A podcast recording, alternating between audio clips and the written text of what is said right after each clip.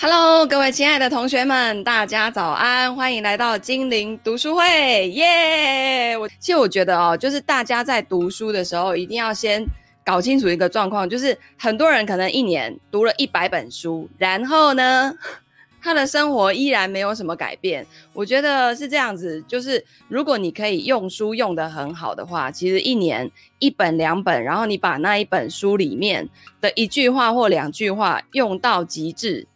就够了耶，对不对？像那个呃，我我的书就是我跟传伦老师写的书，很多同学说，嗯、今年就是再平衡的时候也没有做好，然后再来就是古语老师那本书有说什么东西什么讯号出现的时候就可以加码，然后今年疫情也很多人错过了，所以我后来发现大家跟就是知道跟做到的距离是很遥远的，所以呢，后面呢，我会跟古雨老师再设计更多是让大家实际去行动的一些嗯活动吧。OK，好，那我们除了在挑战营的十二期呢，还有这个精灵读书会里面。那如果呢你喜欢听我念财经书籍啊、自我成长的书籍的话，那你可以去加入精灵读书会，因为我会把每天读的这个书。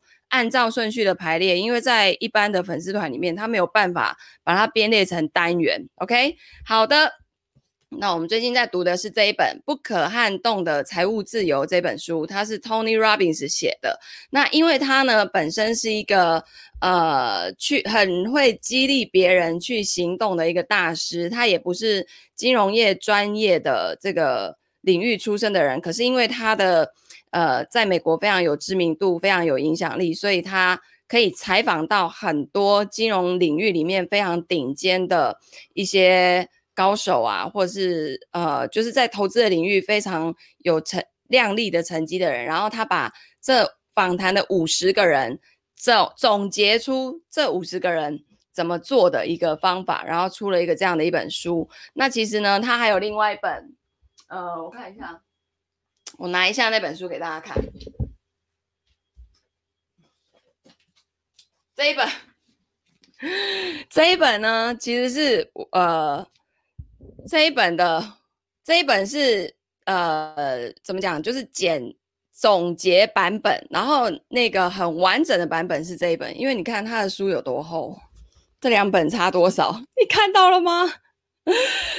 就是一本超级厚，跟那个。字典没两样的哦，那它里面就是把一些原理、原则、逻辑，甚至有里头有哲学啊、在投资的领域呢谈到哲学。那我觉得呢，这个实在是太厚了。如果大家呢听完我读这一本，然后有兴趣的话呢，自己再去呃买那一本啊。不过这两本都是繁体字哦，所以那时候我是从好像博客来的简体简体书的那个。有，然后如果没有的话，去淘宝应该也是有的。OK，好，然后呢，所以每天进步一点点，读书带来大改变。欢迎来到精灵读书，耶！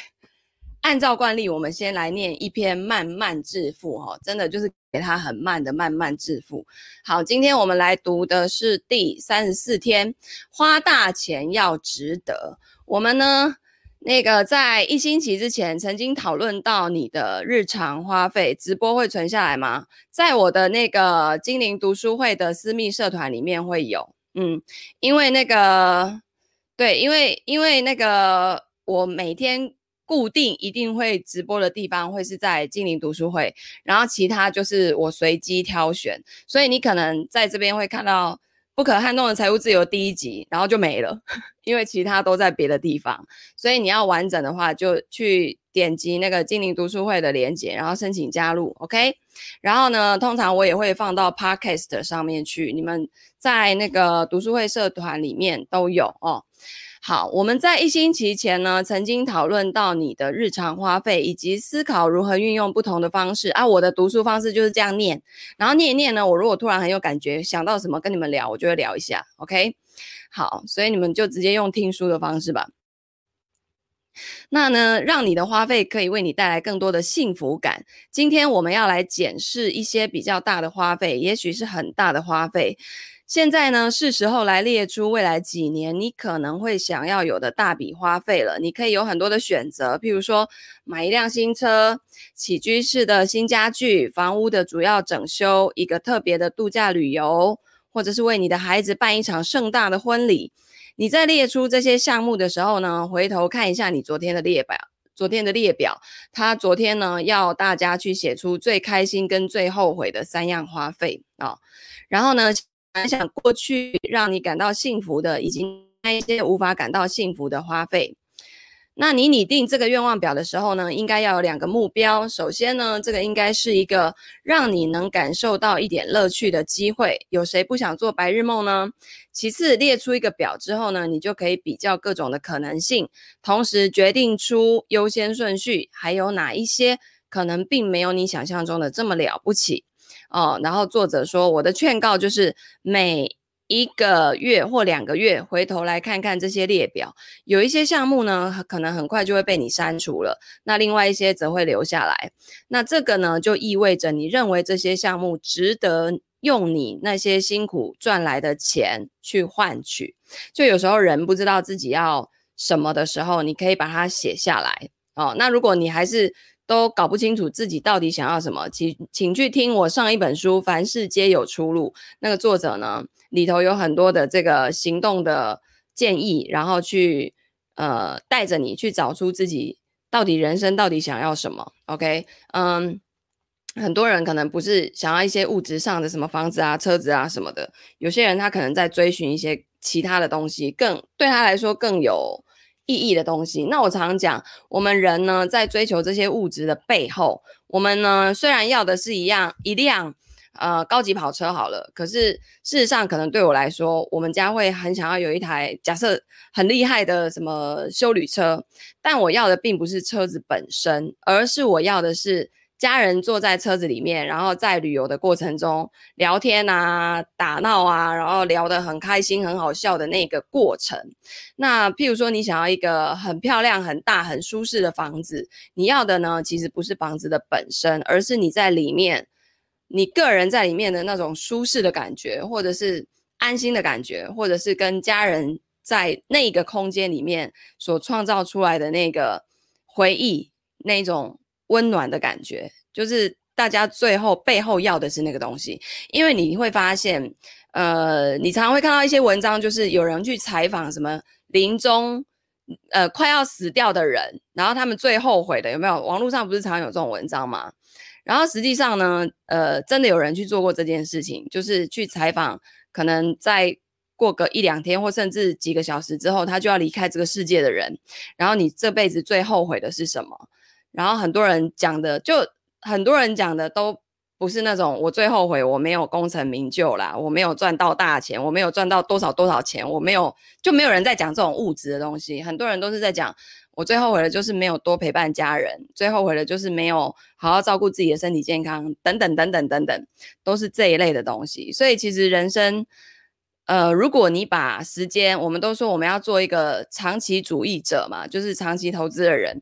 但是这个长期呢，很多人又会觉得，那反正还早嘛，就就就随随意这样子。那你如果把时间拉到你在临终之前的那前一两天，你会最想要完成什么事情，或是会最想要去做到什么？就你的人生来这个地球到底是要干嘛的？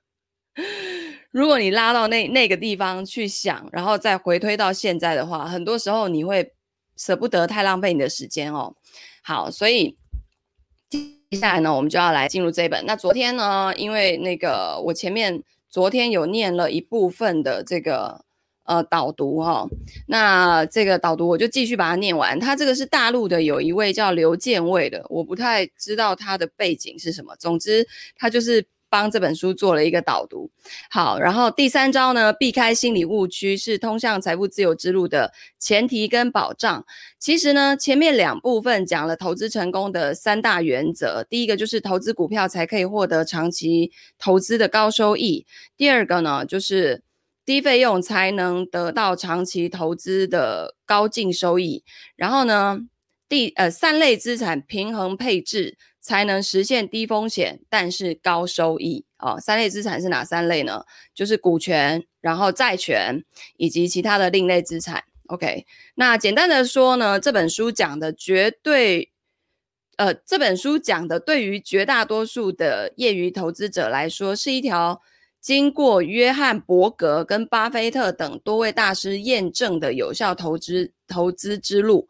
那可以帮助你呢，稳步实现财富自由，选择合适的投资理财顾问，选择费率低的指数基金，长期投资股票市场。分散投资股票、债券、另类这三大类资产，然后根据个人的情况平衡配置，并且定期再平衡。这个是不是就是我跟传人老师也一直在教的？所以说实在的，说穿了啊，你在访就是真理，它就是真理，它不会因为。换了到地球的另外一边，它就不一样了，就都赶快。但实际上呢，能够长期这么执行的人，在市场上屈指可数。但长期这么执行的人，他们都得到了他们想要的，而且不用那么忙碌。是我昨天才刚做完一个财务问诊，那个人就那个呃学员就说，其实到最后他看股票市场，就是一开始他听朋友报牌，觉得很有趣，然后就每天早上九点很期待打开。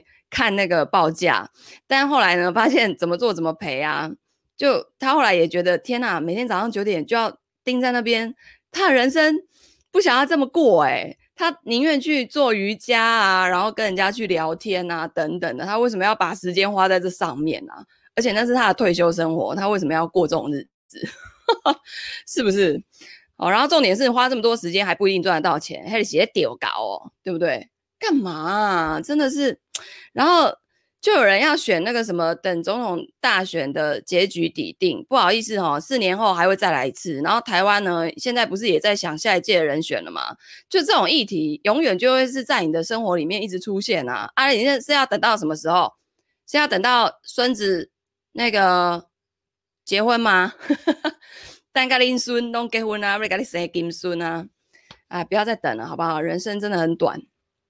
赶快开始累积资产吧，然后也不用在那边择时啊，择什么点位啊，那个真的就，哎呀，反正现在举头望去，你的钱到底可以放哪里？要不就是银行嘛，然后银行又会说通膨，然后要不呢就是这些金融工具啊，要不就是这些金融市场里面的东西啊。那市场它的景气就是上上下下的啊，你的钱只要参与在里面，就有机会，就就有机会长期来说是会往上走的嘛，所以。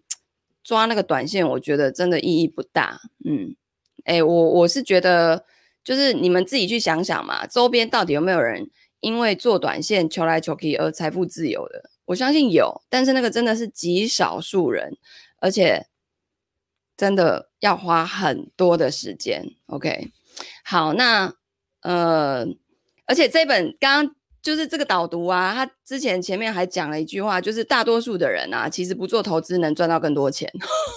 我觉得这句话真的是直接 戳破好多。对，就是你们就钱好好摆在银行里头，即便有通膨，so what？多少人来做投资，直接钱消失得更快，比通膨还要快呢？是不是？所以在没有经过任何的学习之前啊，你没有做一个全盘的检视之前，你就贸然的买这个买那个，买到最后你都不知道自己在买什么。然后呢，买完之后也没有就财富自由了。然后呢，这这些东西涨了跌了怎么办？你也都搞不清楚。那不如不要买，真的就是不要再被金融业给洗脑了。我真的没没有觉得一定要。就投资没有一定要跟风，没有一定要别人做你就要跟着做，嗯，除非你自己知道你在干嘛。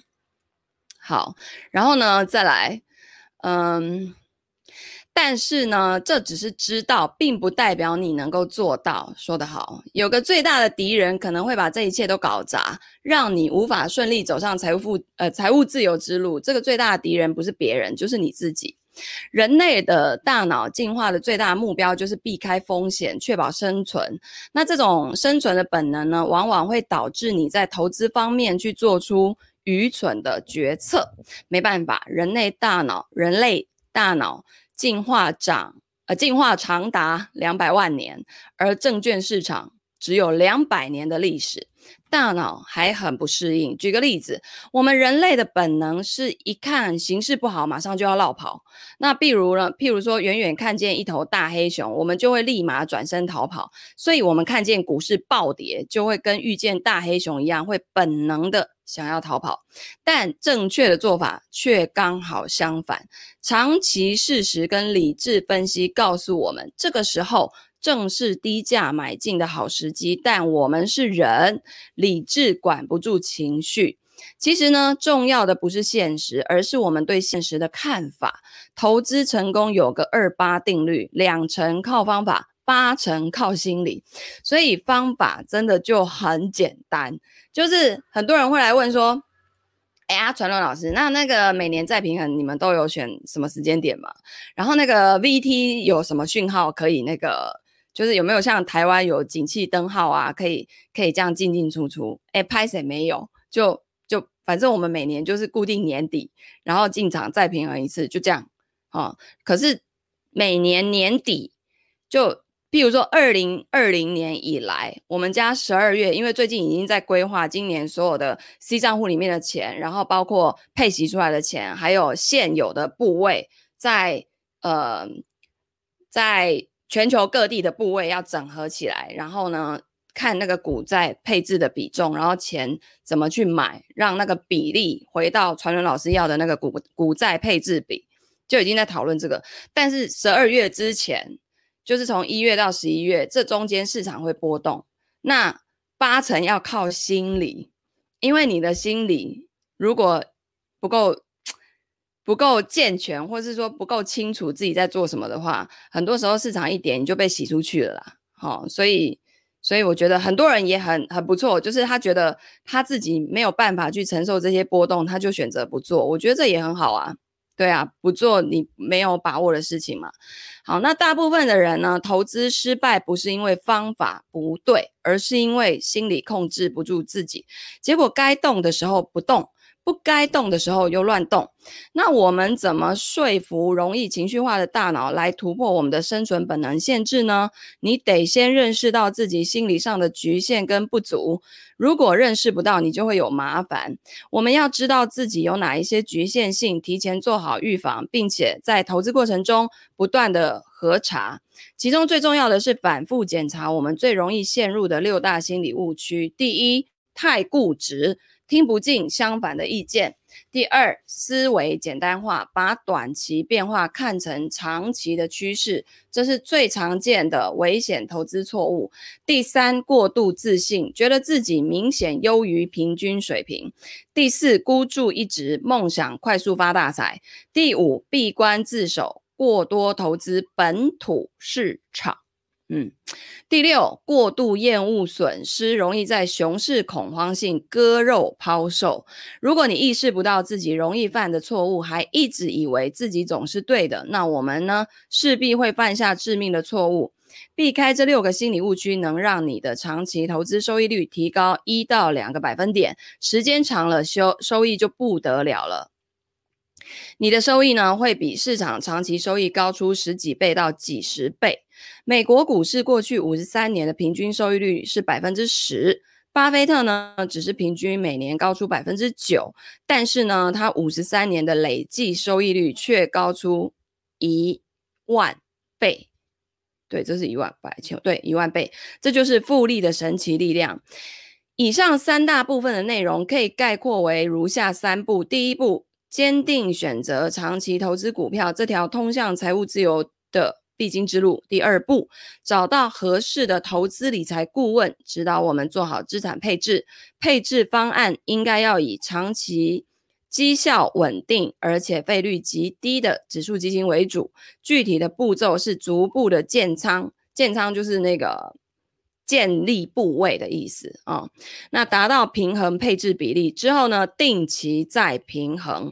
第三步，要努力避免大部分人常见的投资心理误区，坚持走在正确的投资道路上。这三步呢，就是 Tony Robbins 这本书讲的投资理财三招。他们呢，能让你按照预期的时间目标实现财务自由。如果运气好，碰到股市涨得多的时候，你还甚至还可以提前实现财务自由。恭喜你，这是很多人奋斗一辈子都没有能实现的梦想，你却不用花费太多时间跟精力就实现了。这个呢，就是投资大师智慧的力量。可是，金钱只是物质财富，而物质财富呢，只能让你财务自由。这只是幸福的两条腿之一。你还必须拥有另一种财富，才能获得真正完全的幸福，那就是精神的财富。物质财富加精神财富，才能使你从财务自由上升到心灵自由。那这个呢，是 Tony Robbins 的看家本事，他最擅长的就是激励他人采取行动。如果你们家有 Netflix，请去看《做自己的大师》这一部，算是纪录片嘛，反正就是他的那个。嗯，与命运有约的那个研讨会的那个内容太好看了，一定要去看。那在励志演讲培训这个行业，那里面有大量的专业性。我一开始以为就是那种成功学激励，就是我把它想的太 low 了，你知道吗？就就亚洲有一大堆那种名不见经传的，很看不出来是上面挖沟的激励大师。然后我一开始讲说，因为他们很多人都说他们的老师叫 Tony Robbins，然后我想说。这应该对，可是我忘记人家可以红这么多年，不是没有原因的。后来我去看了一下，嘿，大师诶等级跟那个亚洲一些像包括台湾一些名不见名不见经传的大师，哎，不可不要相提并论，好不好？那不是同一个 level 的东西，那个能量我是完全可以感受得到、感应得到的。好，唤醒心中的巨人就是他的成名作。那。嗯、就是 Tony Robbins 呢，他在这个行业啊是绝对的超级明星，他他其实具备大量的心理学的专业哦。那各位一读便知，我就不多说了。希望这本简明的投资小书所讲的投资理财三招，能够唤醒你心中的投资巨人，祝你更稳也更早实现财务自由，并且尽快走向心灵自由。好的，接下来这一本序言呢，是一个史蒂夫·福布斯啊、哦，他是那个福布斯公司的首席执行官。好，那我们来看看这本充满智慧、逻辑清晰的短小精悍之作，出现的太及时了。更难得的是，这本书中深刻的见解跟中肯的建议。历久弥新，永不过时。投资者，尤其是那一些目前尚未进行投资的人，要细细品尝这本书，并且谨记其中的教诲。我们呢，从未经历过如此长时间的牛市，人们总是会对这种牛市的持续时间持谨慎悲观的态度。股票市场的发展从来不是呈直线型的，而是起伏不定的。从两千零九年以来，股市的每一次下跌都会引发哀鸿遍野。都对，都会对人们造成可怕的重挫。对于投资的厌恶心理所产生的后果，就是大量原本应当要投资股市的人，尤其是出生在一九八二年到两千年之间的千禧一代，没有投资股市。嗯，他说的是事实。那 Tony Robbins 一针见血地指出，对于资产的累积，尤其是涉及退休金的资产累积，如果人们一昧的采取观望的态度，那么他们就会犯下代价高昂的错误，并且造成长期的影响。那 Tony Robbins 的这种观点之所以比较可信呢，是因为他在处理我们对经济前景的普遍焦虑时显得十分的坦率。这些焦虑的情绪使得二零一六年的总统选举周期令人震惊。Robbins 也承认，我们最终一定会。遭遇真正的熊市。他最近在美国出了一本新的书，就是 Tony Robbins 跟另外一个，嗯，他，我觉得那个人应该是，呃，就是他们有合作的关系。然后，因为 Tony Robbins 在选择他的投资顾问的时候是非常的严格谨慎的，所以，呃，如果我没有记错的话，这个人应该就是有负责他的投资部位的。总之，他们两个就是一起出了一本新的书，叫《The Path》。就是路径，然后这本书就是要在讲说，面对新冠疫情，很多人突如其来的失业，然后也不知道什么时候可以把工作拿回来。那这个时候你该怎么去准备你的退休金，还有你现在的这些吃穿用度啊、金钱上面的议题。然后一出，马上就又荣登 Amazon 的第一名，就是快点，中文版快点，赶快出来。通常美国出了大概半年后吧，看看中文版大陆那边会不会有，或是台湾这边有没有人会去买版权翻译来哦。如果有的话呢，我就再念给大家听。我觉得这种走在那个最顶尖、最最最最新、最前面、最看清楚未来的趋势的，然后还可以做出这个因应策略，还要从里面去获利的这种大师呢，是很值得学习的啊、嗯。然后，可是你会发现他的方法其实就是那样，没有什么很厉害的一个不为人知的讯号，那真的都是胡烂鬼，好不好？好，所以呢，我看一下哈，但。可这种可能出现的情况，绝不应当成为人们畏缩不前、袖手旁观的理由。市场中呢，严峻严重的经济衰退的出现是周期性的，但股市的长远发展趋势一直是走高的。只要记住一点，恐惧是投资活动中的头号敌人，那么人们就可以制定策略，就能够战胜市场，就能胜过大多数专业的投资经理。那 Robbins 在深思熟虑后呢，告诉我们如何才能掌控我们的投资命运，而不是胆战心惊的在一旁观望，或者是说面对市场波动的时候显得惊慌失措。股市骤然下跌的时候，应该如何应对？当所有人看到都是灾难的时候，你要如何从中发现机会呢？Robbins 提出了切合实际的规则。那这些规则呢，可以让你避免犯下代价高昂的错误，并且更难得的是，他向人们介绍了可以为未来丰盈的收益打下基础的，包括调整资产配置的方式在内的具体措施。投资活动中的二号敌人叫做费用，费用啊，各位同学，费用，费用，费用，费用不仅仅来自广告宣传，还来自于各种隐形的收费。由于复利计算的原因，这些长期支出的费用实际上会让你的储备金大大的减少。大家要记住，你的每一块钱费用支出都意味着你未来的收益将少。一块钱，这就是为什么你必须要仔细研究自己的退休储蓄计划，然后弄清楚哪些不当的收费可能会像白蚁侵蚀房屋那样子的吞噬你的收益。指数基金中的不必要收费，甚至也能给你造成巨大损失。至于年金这种常见的投资手段，它会像怪兽哥斯拉大肆破坏城市一样，让你损失惨重。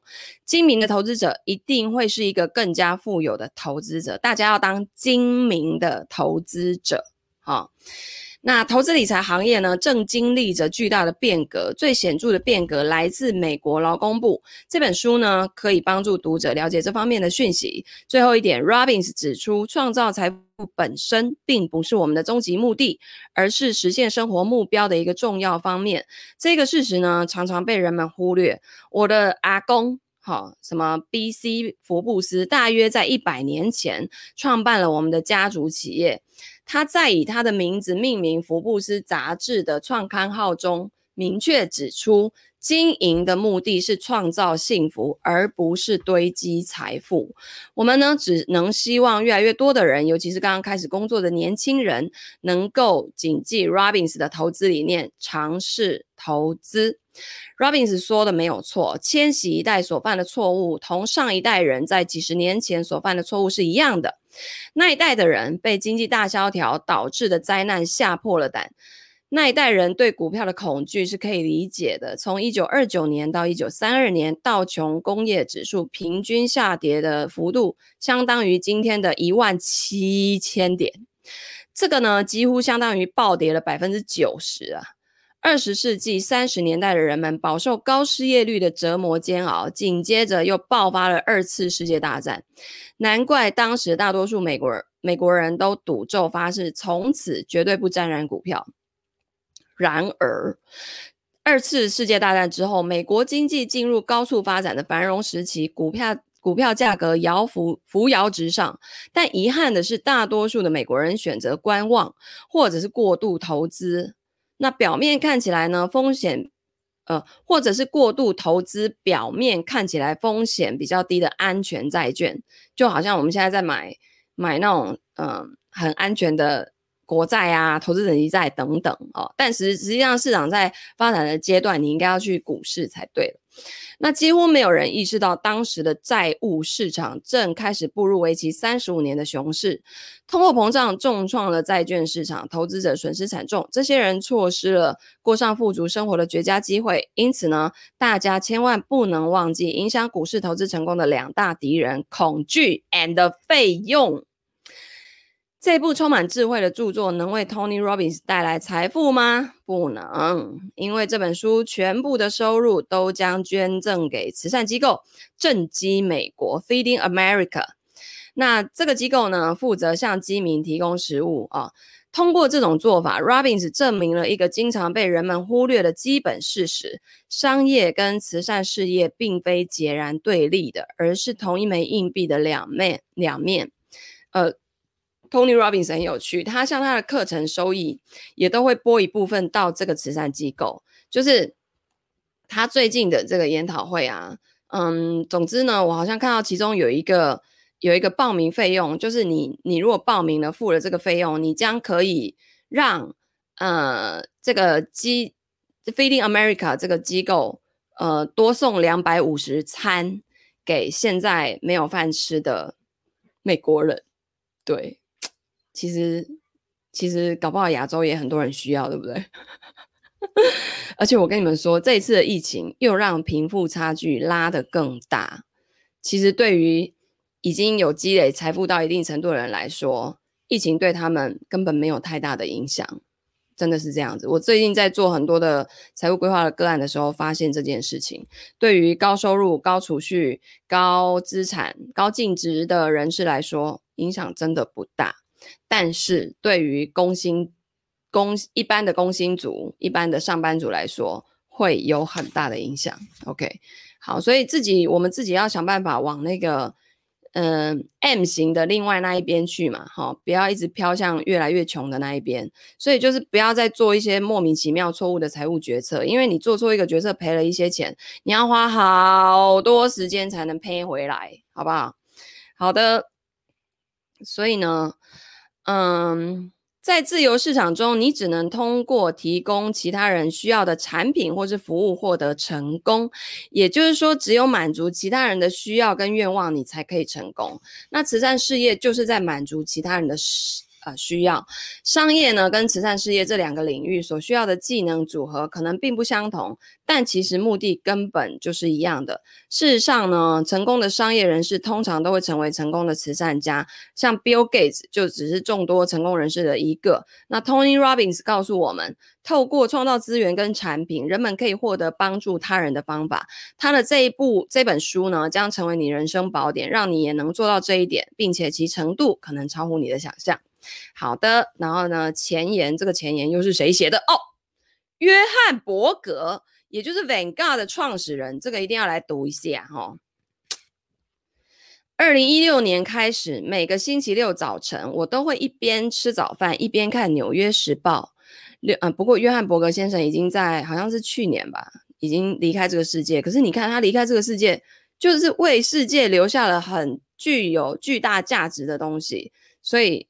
大家在投资的领域，只要讲到指数基金，就还是会提到它，对吧？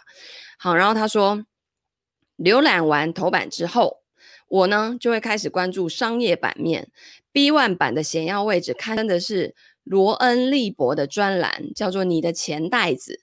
该专栏的主要内容是基本的资产管理策略，由六位私人理财专家写在索引卡片上。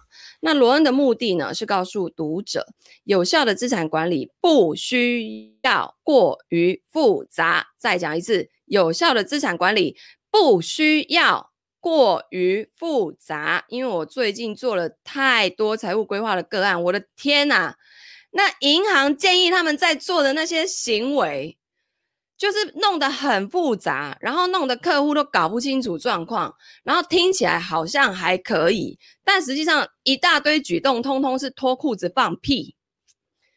哦，真的是好火哦，就是那个火气真的是哦，会觉得天哪，你们到底就这些银行，你们到底真的不要再卖弄你们那些看起来很好笑的专业，然后来。让一些客户搞不清楚状况，然后去做出那种对他们根本就没有任何利益的财务决策，就只因为你们自己要赚那些商品的手续费的佣金了，好吗？有够 low low 到爆哎、真的，我昨天真的是，就是我问问诊到的那个个案，然后我看他买的那些东西，然后再听银行跟他往来的那整个过程，我整个就是。有没有俩公？就是怎么会这么 low 到这种 unbelievable？有有效的资产管理不需要过于复杂，我都觉得我以前在证券也已经够黑心了，你知道吗？我没有想到现在银行就是有过之而无不及耶，还可以一层一层又一层，然后一笔钱三层皮这样扒，哎，吓死人了啊，超夸张。就是我已经不知道要骂什么了。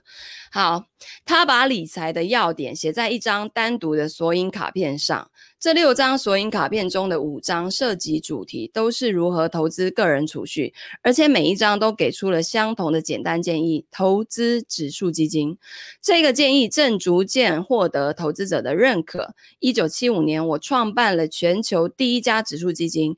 从那个之后呢，我一直为其大唱赞歌。在最初的那些日子里，我并没有多少的支持者，但是如今我的支持者团队日益壮大，他们帮助我四处传播有关指数基金的讯息，投资者们听得越来越清楚，开始用脚投票。换句话说，也就是用他们的资金来投票。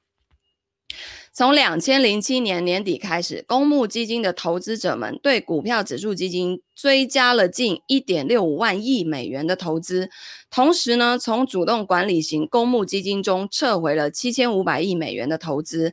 我认为，在过去九年中出现这种涉及二点四万亿，万亿就是兆了哦，美元的投资偏好大转折，在公募基金行业的历史中是前所未有的。OK，在过去的七年时间里呢，Tony Robbins 一直致力于帮助普通投资者从投资中获益。他积极宣传有关指数基金方面的知识，并且告诉投资者停止为表现糟糕的主动管理基金多花冤枉钱。在这一个过程当中，Tony 呢曾经跟金融领域当中的一些顶级专家进行过对话，尽管我不确信自己也属于这些人中的一员，但是 Tony 还是来到我在先锋领航公司的办公室，咨询我关于投资理财的想法。我想告诉大家的是，Tony 身上蕴藏着惊人的能量。在跟 Tony 接触了短短几分钟之后，我就完全明白了为什么他能够激发激励全球数百万人，那个能量真的。不是一般人等级的黑金价，你们自己去看，你们就知道了啊。我们两个人在一起聊得非常的开心。原本计划四十五分钟的采访，结果持续了四个小时，哇哦！这次的访谈是我六十五年职业生涯的生涯当中所进行的有关公募基金行业的最为广泛且深刻的一次访谈。Tony 的表现精力充沛，那这个热情洋溢，极具感染力。因此呢，我当时就意识到他这部新作一定会对投资者产生巨大的影响。但我还是低估了 Tony 所带来的巨大影响。他的第一部关于投资的著作《钱》。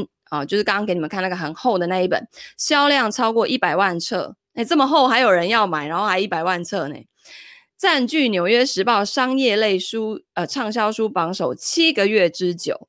如今呢，他又出版了这本书，叫《Unshakable Your Financial Freedom Playbook》啊，那就是不可撼动的财务自由这本书。我不知道为什么台湾没有，哎，好可惜，对不对？好，那如今呢？嗯，这本书一定一定会带给读者更多的收益。这本书会向读者呈现投资领域一些顶级专家的深刻见解，譬譬如说华伦巴菲特跟耶鲁养老基金经理戴维戴维斯文森。那嗯，沃呃，华伦跟戴维都曾经多次指出，指数基金是投资者获得投资成功的最佳途径。这本书将帮助把。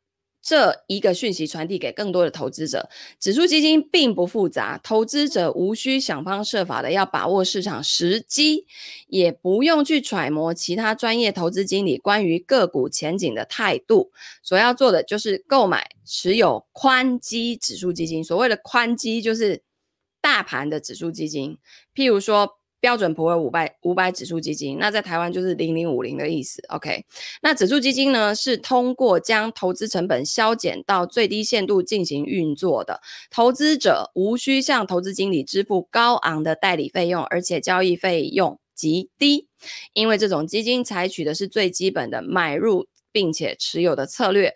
我们无法控制市场的表现，但可以控制我们的投资成本。指数基金呢，可以让你以最低的成本进行投资，而且投资组合形式多样，可以分为多个等级。我们可以考虑这样的一，我们可以这样思考一个呃这个问题哦，就是所有的投资者是一个整体，他们拥有整个市场，因而可以共同分享市场的总收益。啊、也就是去除费用之前的收益，指数基金呢，可以以最低的成本达到市场整体收益水平，成本低到投资额的百分之零点零五个 percent，那呃就是零点零五个 percent。OK，指数基金之外的市场参与者非常的活跃，投资者跟投资经理频繁交易，试图要战胜市场。这类基金获取收益的方式跟指数基金相类似，但是呢，这些交易的费用极其高昂，基金经理们要求并且收取高额的管理费，而华尔街总则从所有疯狂的交易中收取佣金啊，这就是所有的这个证券证券业以及投资银行在做的事情。那这些银行隐藏的费用以及其他隐藏的费用，每年累计超过投资额的百分之二。指数基金的投资者得到的收益是市场总收益。减去占比仅为零点零五个 percent 的费用，甚至更低之后的这个收入，而主动投资者整体来说得到的收益是从市场总总收益中减去占比百分之二甚至更高之后的收入。市场总收益减去投资费用等于投资者的净收益。如果想要理解指数基金投资的优势，这个费用决定净收益的原理。就是你要去搞清楚的。对于终身投资收入来说，这种年度之间的费用差异，事实上会积少成多哦。大部分刚参加工作的年轻人的投资时间会达超会。到就是达到，甚至会超过六十年。就如果你一工作就开始投资的话，那时间真的会拉长四十五十到六十年哦。那如果呢，在这样一个呃长时间范围内进行复利计算的话，投资的高额费用可能会侵吞掉你一生投资收益的百分之七十趴。就是你忙半天，然后最后都被人家赚走的意思啊，好尴尬哦！数额之大，令人震惊。这种成本差异，实际上只是对众多投资者所蒙受损失的保守估计，尤其对于四零三 B 跟四零一 K，这是美国的哦，退休储蓄计划的投资者来说更是如此。正如 Tony 在第三第三章中所指出的那样子，这种额外的费用，而且通常是被大无隐藏的哦，占据你投资基金所产生的收益的极大比例。很高兴我能为这本书的推广尽自己的绵薄之力，支持 Tony 为正确的事情发声。我也很激动。能够与他一起度过一个彼此畅所欲言的愉快下午，能有机会传播指数基金的福音，帮助老实本分、实实在在的人们为了安度晚年，或者是为了子女教育进行储蓄投资，我感到非常的荣幸。Tony 的这本书深入浅出的、系统的介绍了投资风险跟收益的历史，成功的投资者必须了解这段历史。即便如此，正如英国诗人塞缪尔·泰勒所写的那样子，历史啊，只不过是船尾的灯笼，只照在我们身后的波浪上，而无法照亮我们前进的方向。所以，历史并不一定是未来的序曲。我们现在生活在一个充满不确定因、不确定性因素的世界当中，我们要面对的不仅仅是已知的未。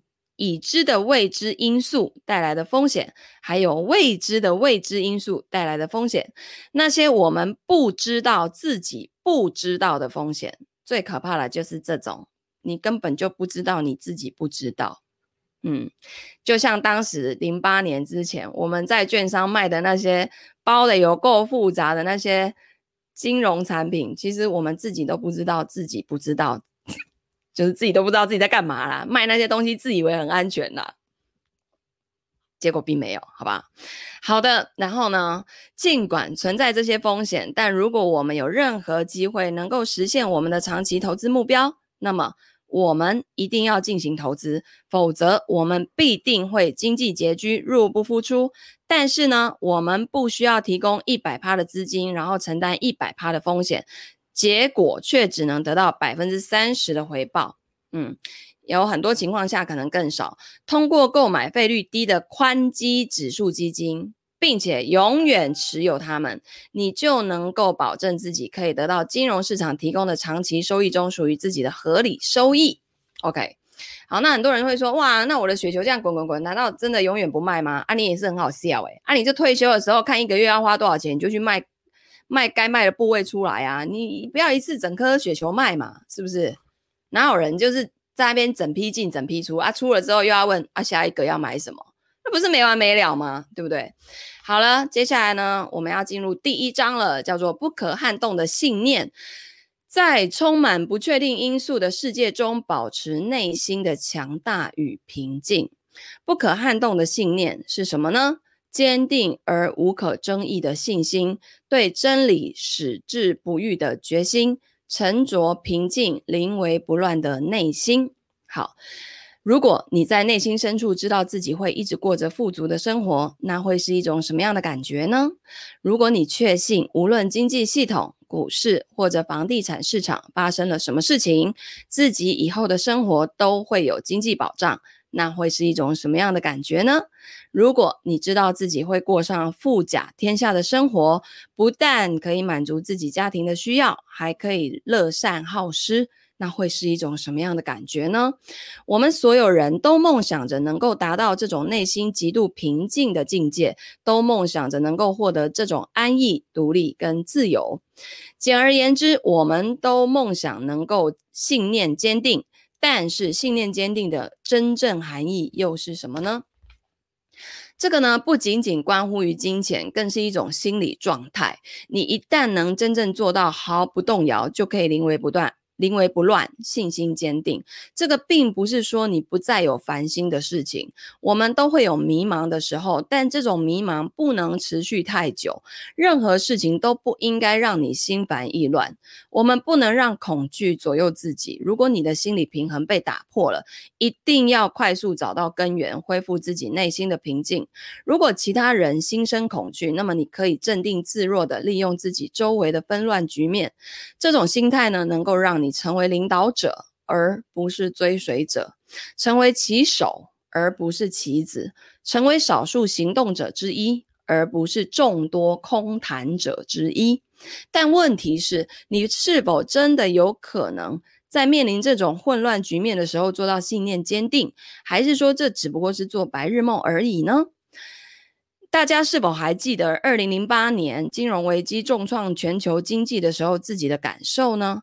是否记得当时整个世界看起来也像是要崩解了，那种笼罩在我们心头的那种恐惧、焦虑跟忐忑呢？当时股票市场崩盘，然后我们的四零一 K。退退休储蓄这个投资有可能受到冲击，房地产市场一败涂地，你的房产价值或者你关爱的人的房产价值有可能会减损，大型银行像玩具士兵一样纷纷倒下，无数优秀企勤劳的人失去了工作。我现在就可以马上告诉大家，我永远不会忘记当时我体验到的自己周围的那种痛苦跟恐惧。我看到人们失去了他们一生的积蓄，被迫流离失所，没有钱送他们的子女上大学。我的理发师告诉我说，他的理发店啊濒临倒闭了，因为人们甚至连理发的钱都不愿意花了。我的一些亿万富翁客户也心情惶恐地打给我电话。因为他们的现金吃紧，信贷市场被冻结，突然之间，他们陷入了丧失全部财产的险境。恐惧呢，就像病毒一样四处传播，开始左右人们的生活。它的影响巨大，无数人忐忑不安。假如所有的不确定性都在二零零八年结束，那真是太好了。你难道不认为那样的话，现在的世界已经恢复正常了吗？你不认为全球经济将重回正轨，再次实现强劲增长吗？但事实却是我们依然生活在一个疯狂的世界当中。经过这么多年之后，现在各国的央行行长依然在为了恢复经济增长进行艰苦卓绝的战斗，依然在尝试我们在整个全球经济发展史中从没见过的各种激进的经济政策。你认为我在夸大其词吗？好吧，我们再来思考一下这个问题哦。第一。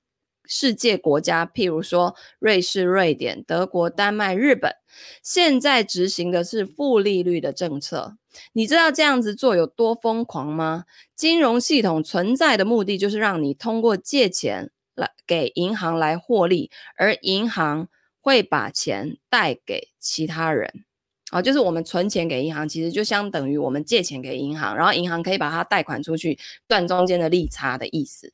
但是现在世界上的人们却不得不付款给银行，为的是让他们接收自己辛辛苦苦赚来的血汗钱。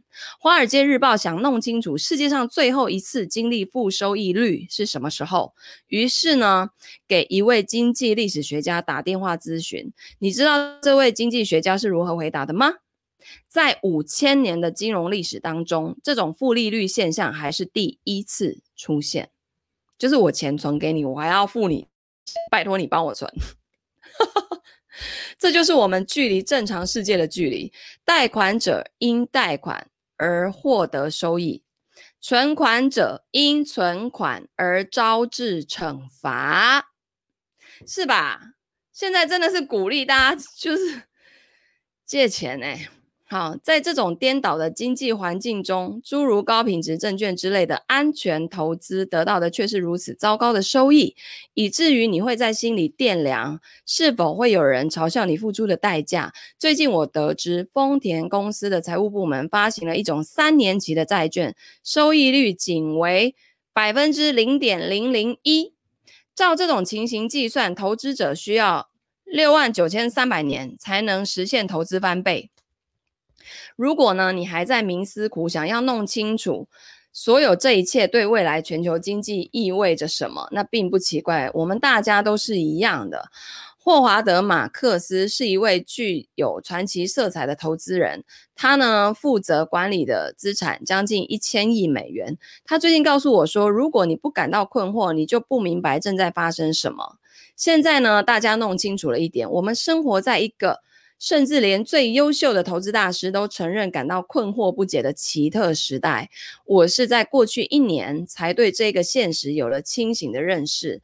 当时我组织举办了一次自己的白金合作伙伴的聚会，那这是由朋友跟客户所组成的一个关系亲密的团。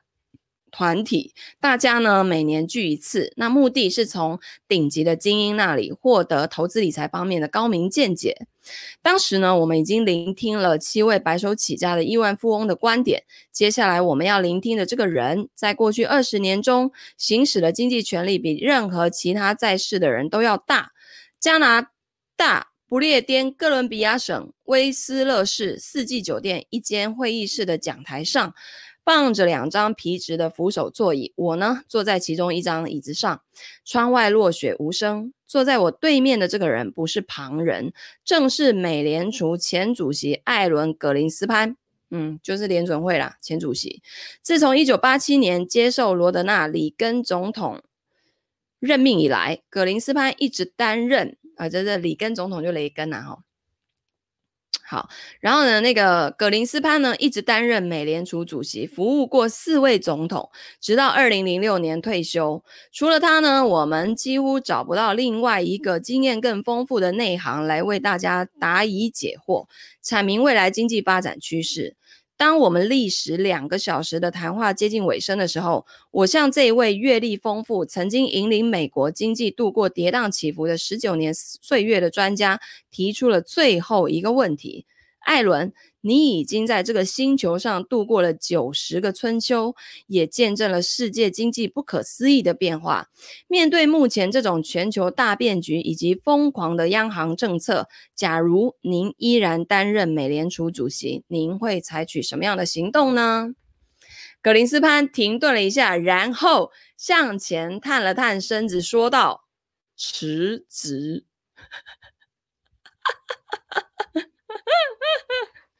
辞职，哎，就是连他都不知道可以做什么耶。好，所以呢，接下来就是在不确定中找到确定因素。哇，这个标题怎么这么像我们在做财务规划的过程中，在各种不确定的变动因素当中找出确定不会变的 因素，然后去跑出你的模型，嗯，很有趣哦。好，那接下来呢，因为剩下五分钟的时间，后面呢还很长，所以明天呢，我们再继续哦，在不确定中找到确定的因素。哇哦，就是连 Tony Robbins 去问这个格林斯潘说，那像现在这个局面，如果你身为美联储主席，你要采取什么行动呢？他说啊。辞职，Oh my God，是不是连他都不知道，就是连他都看不懂的意思吗？所以你们还要再预测吗？连这些大人物他们都 自己都看不懂了，我们要预测什么啦？是不是？我们我们我们过去的经历有有跟他们一样都在这个领域吗？也没有啊，所以不要预测了，各位同学，好不好？OK，好的。所以呢，如果你喜欢听我念财经书籍或是自我成长的书籍，欢欢迎按赞。留言、转发、分享给你所有喜欢读书的好朋友。那我们就明天早上十点见喽，拜拜。